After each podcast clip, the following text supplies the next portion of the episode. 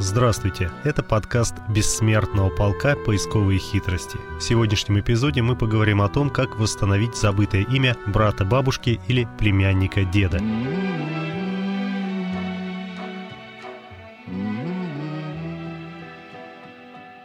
С чего начинается поиск солдата в электронных базах?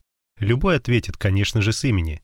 На первый взгляд все просто. Нужно ввести имя бойца в строку поиска и просмотреть обнаруженные записи. Однако на практике все обстоит гораздо сложнее. Родственники могут не знать имени или отчества солдата. Написание фамилии в период войны могло быть иным. Фамилия, имя и отчество бойца были записаны с искажениями, настолько существенными, что опознать его удается только по месту службы, году рождения или домашнему адресу а предугадать все варианты написания труднопроизносимых и сложных для восприятия на слух фамилий и вовсе невозможно. Безымянные тени.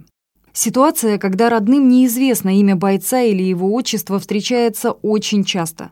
Такой солдат в семье словно безымянная тень прошлого. Он вроде бы был, о нем сохранились обрывочные воспоминания, но нет ни документов, ни фотографий, да и имя его и год рождения никто уже точно не помнит. В данном случае на помощь приходят архивы. Если боец родился до 1917 года, установить его точное имя, отчество и год рождения можно по записям метрических книг, хранящихся в государственных архивах субъектов Российской Федерации. Если боец родился после 1917 года, следует обратиться с запросом в ЗАГС по месту его рождения. Для получения найденных документов требуется подтверждение родства. Ценные сведения также можно обнаружить в домовых книгах, по хозяйственных книгах сельсоветов, личных делах ближайших родственников с места учебы или работы. В них содержатся автобиографии со сведениями о составе семьи. Документах партийного учета членов семьи, алфавитных книгах призыва в военкоматах, иных архивных документах. Так, благодаря архивному поиску безымянные братья, прабабушки и племянники деда вновь обретают свои имена и даты рождения. В списках не значится. Нередки случаи, когда имя бойца известно, а обнаружить сведения о нем в ОБД «Мемориал» и «Память народа» не удается, поскольку оно внесено в базы на основании документов, в которых были допущены ошибки. Пример из практики. Запрос на поиск бойца Плотоненкова Ильи Михайловича и его братьев Георгия и Николая призванных из села Понизовье Понизовского района Смоленской области. В ОБД «Мемориал» и «Память народа» все трое братьев записаны под разными фамилиями. Илья Михайлович как Платаненков, Георгий Михайлович как Платоненко, Николай Михайлович как Платоненко.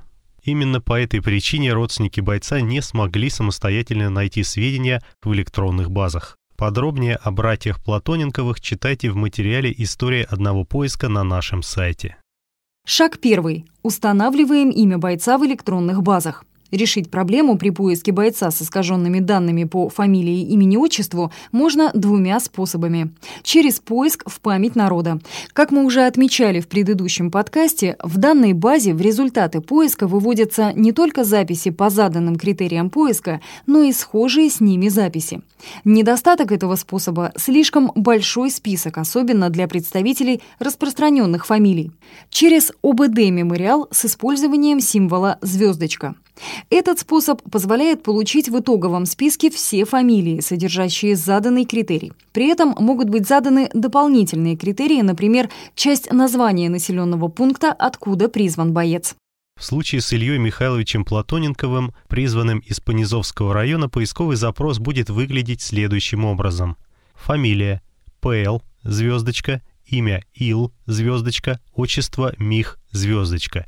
Это позволит учесть все возможные варианты фамилии, имени и отчества. Дополнительным критерием задано место призыва «Пониз», звездочка, чтобы сократить до минимума список бойцов со сходными данными. В итоге получаем одну запись Платаненков Илья Михайлович. Символ «звездочка» может быть успешно использован и при отсутствии точных данных о годе рождения бойца.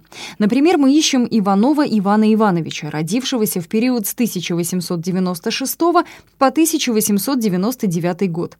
Задав в соответствующих графах фамилию, имя, отчество, место рождения и призыва, указываем в графе «Год рождения» 1890 звездочка, и получаем список всех полных тезок из этого населенного пункта, родившихся в 1890-е годы, среди которых и будет искомый боец.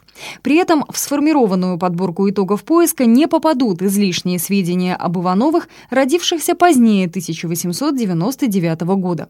Примечание. В связи с проводящимися на сайтах ОБД, Мемориал и Память народа техническими работами результаты поиска могут быть сформированы некорректно.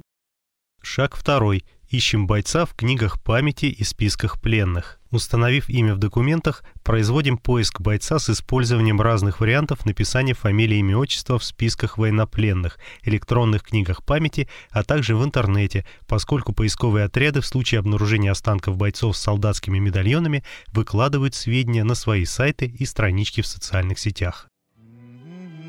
Продолжение в наших следующих эпизодах подкаста «Поисковые хитрости», в котором мы делимся секретами работы опытных поисковиков Бессмертного полка. До встречи! Mm-hmm.